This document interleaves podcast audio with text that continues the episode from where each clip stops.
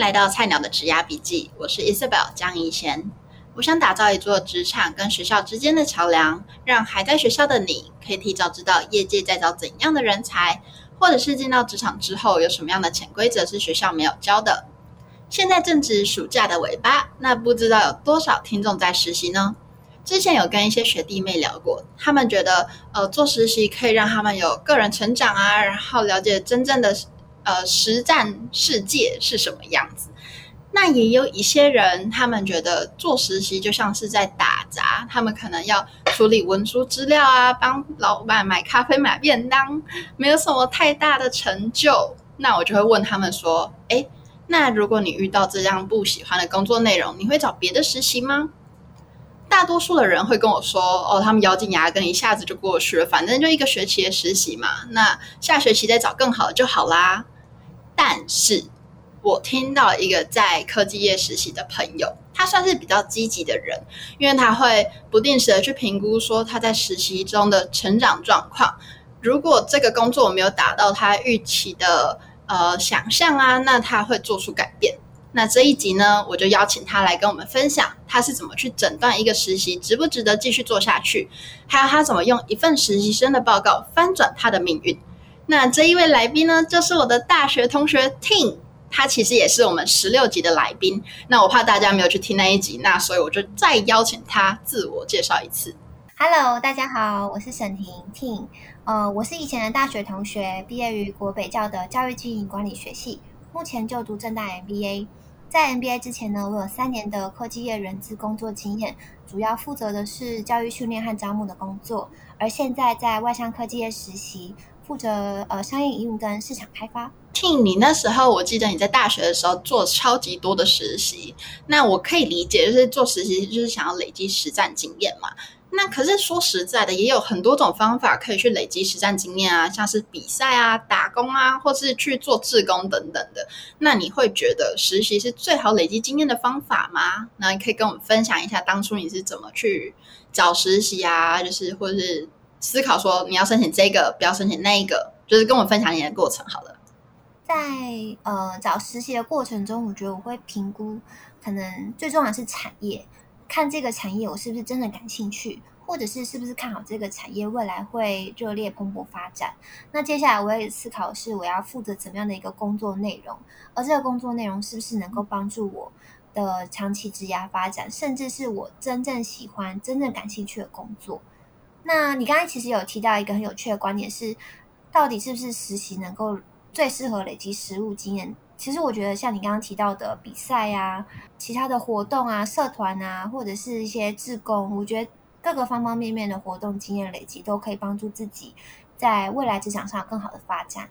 而实习只是因为你可以有机会提前去体验职场的生活啊，学习适应职场文化，所以实习也不是是一个很好的选项。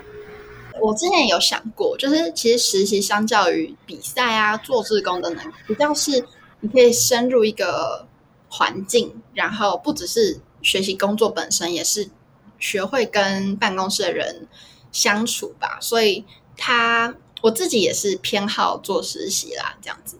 那你觉得你真的做实习的时候，你觉得就是可以达到你想象中的那些美好的收获啊等等的吗？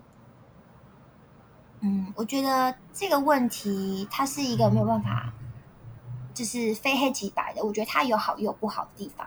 那真正有跟我想象中一样美好的是，我可以以一个学习的角度、实习生的身份去看这间公司是怎么营运的，团队是怎么运作，主管怎么管理，公司怎么发展。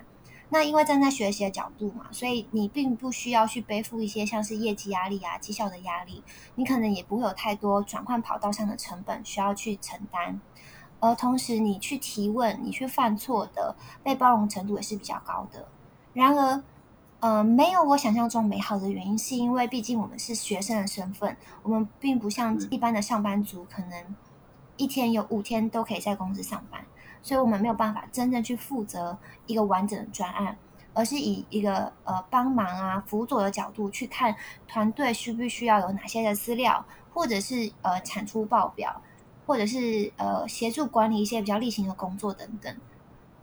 我记得你那时候跟我分享你的工、你的实习内容比较偏是文书处理嘛？那这应该不是你喜欢的。那你那时候怎么面对这样子不喜欢的工作内容？你有做出什么样的改变吗？嗯，我那时候好好的思考反省，然后诊断了一下这个工作到底该不该继续做下去。那你可以 跟我们分享一下 tips 吗？因为我觉得不是每一个人都会去做出改变，或者是。会想说，我是不是不应该做下去？可是不知道要怎么去定断说，好，这真的是不行的实习，我应该模仿去下一个实习，这样子。嗯，我觉得诊断的话有两个方向可以分享给大家。第一个就是工作本身，当初你在找这份工作的时候，你可能都有看过那个工作说明书嘛。或者是你在签下合约，决定要接下这份 offer 的时候，上面可能有提到一些你未来可能要做的事情。那你可以去想想，哎，这些列出来的事情，你是不是都已经接触过了？有可能主管他评估你可能是可能一段时间，所以他不会把所有的事情都压在前面几个月，它可能是有阶段性的，越来越困难，慢慢增加的。所以你可能前期觉得相会比较无聊一些，搞不好是因为未来有更有趣的东西在等着你。所以你可以先评估你本来 JD 上面的工作是不是都做过了。那么如果哎真的都做过了嘞，你可以接着进去进一步的去思考说，那你做过这些事情，你是不是都有获得一些 insight？那你有没有办法透过你自己的观察以及你的创意去想办法提出一些改善方案，帮助公司、帮助团队用更聪明、更省时。更省钱的方式把同一件事情完成，那这个时候就更能够展现你自己的价值。我觉得你说到蛮重要一点呢，就像像我好了，如果我做一份工作，可能会就想说，哎，这是不是就只有现在？可能之后公司就会派给我 project 啊，等等的，就是会有那种，好啦，再等一下，再等一下，可能之后就变好啦。那个讨人厌的主管可能等下就离职啦，等等的，就是会有那种一直等，嗯、一直等。那你那时候你有遇过这样子的状况吗？就是跟我一样，可能觉得哦，这可能事情就会变好啦，或什么。但或者是你怎么发现说这个事情就是不会变好，它就是值得被换掉的一份实习？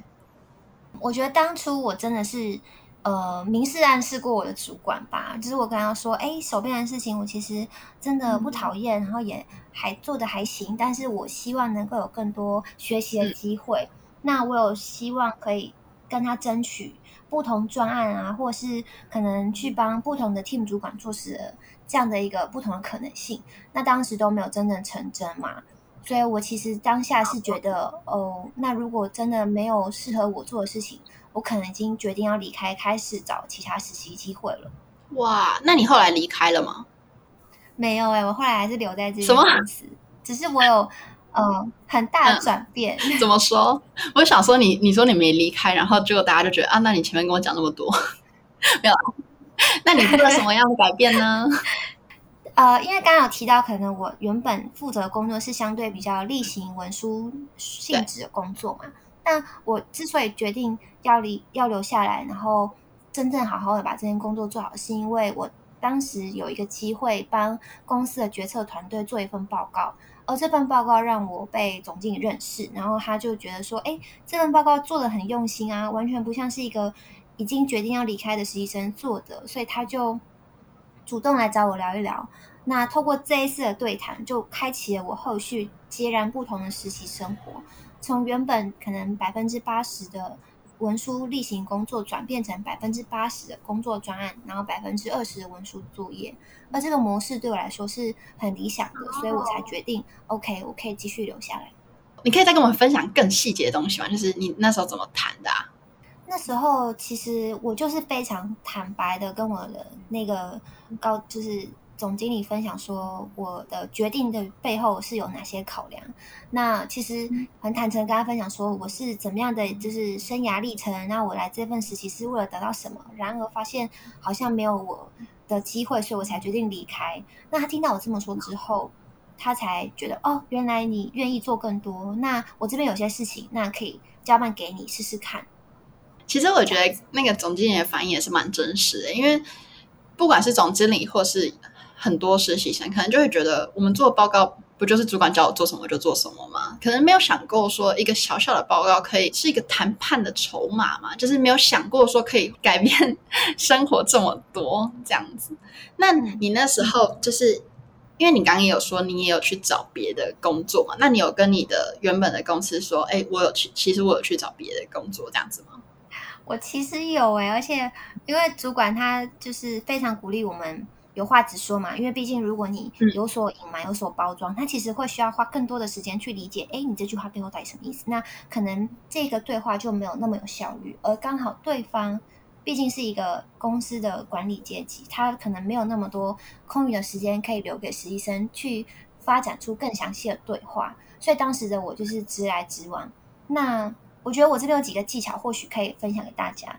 就是当时我有。把我想要的真正很清楚的思考过一遍，我甚至把它就是文字化记录下来。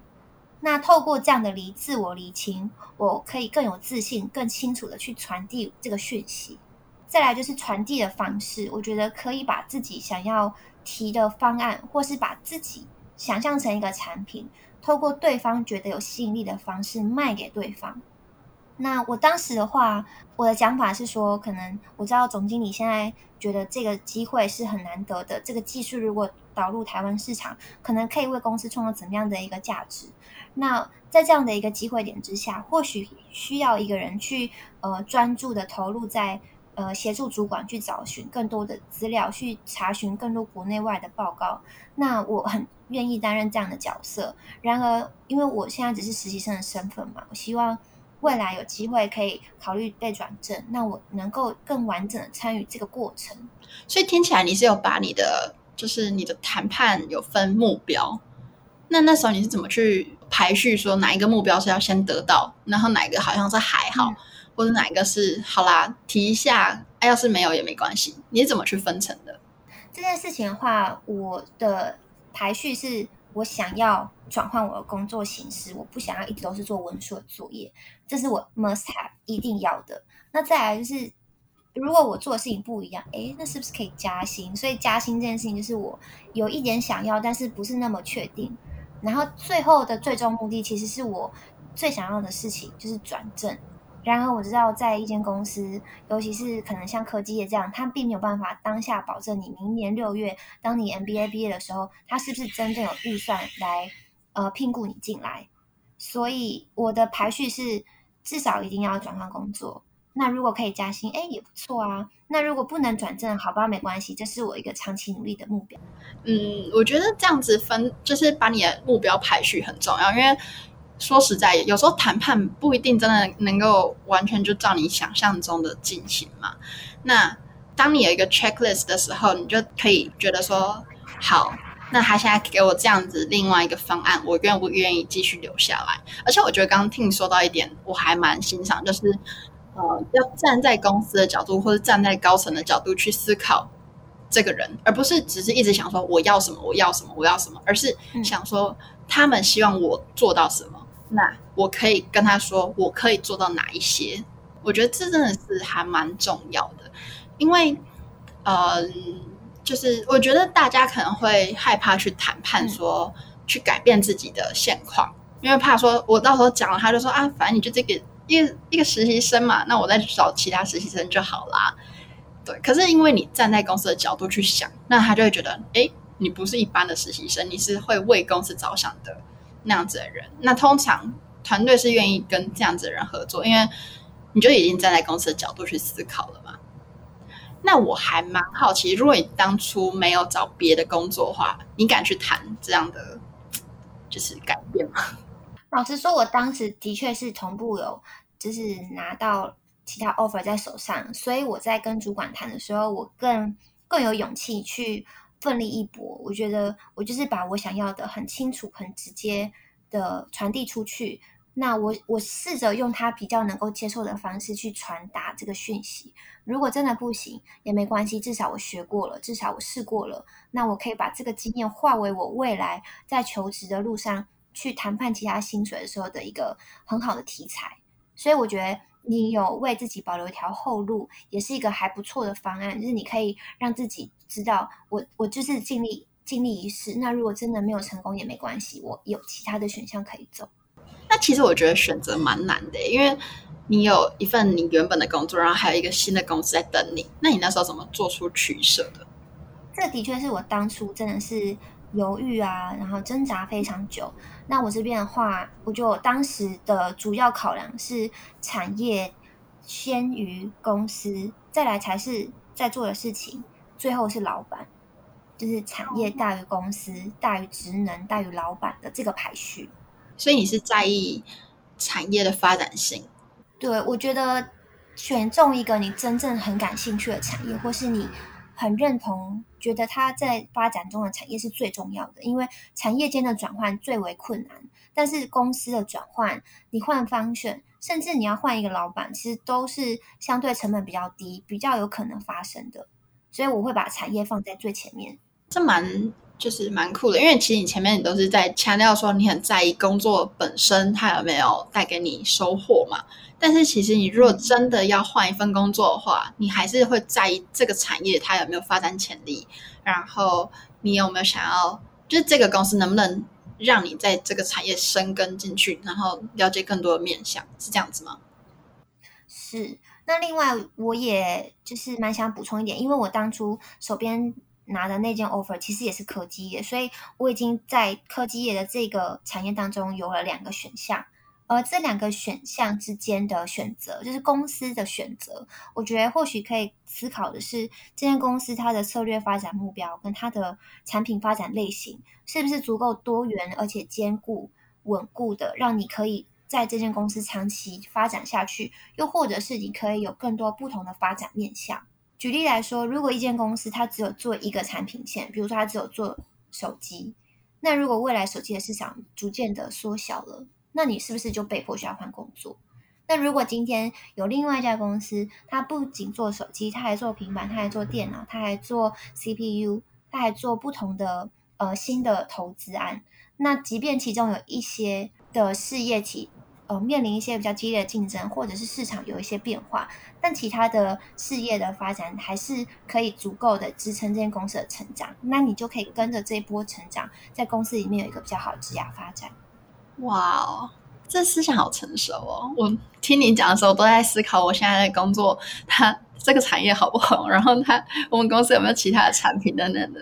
这是真的，大家要写笔记写下来，因为我觉得有时候找实习，可能就只是想说，哦，这公司有没有名？然后我我喜不喜欢这份工作？可能都没有思考到这么 high level 的的一个产业发展。嗯，我自己也学了一课，也很棒，谢谢你。我相信有很多听众一定会好奇说，说你到底是做了什么样的报告？你可以跟我们分享一下吗？什么样的报告可以翻转你的命运？这很夸张哎。我觉得这份报告其实真的没有大家想象中那么的厉害。如果今天你有接受到这样的工作指令，你一定也有，就是也能够把它做得很好。但是我觉得我当初做的是，呃，主管他可能想象的是，比如说 A 好了。但是因为当时，因为可能当时台湾的疫情比较严重，所以都在家。那我本来是一个会安排很多事情的人，那那些活动都被迫取消了，所以我就是把那些时间都拿来投资在这个报告的准备上。所以我可能做出比他预期的再更好一些，可能是 A 加。那就是从 A 到 A 加，其实我觉得这个概念就是你做到期待管理。你知道主管要的是什么，那你做的又比主管要的再更多一些，那你，就让他觉得哇，为之一亮。那除了报告本身之外，我觉得我在呃 present 就是口头表达上也花了很多心思做准备。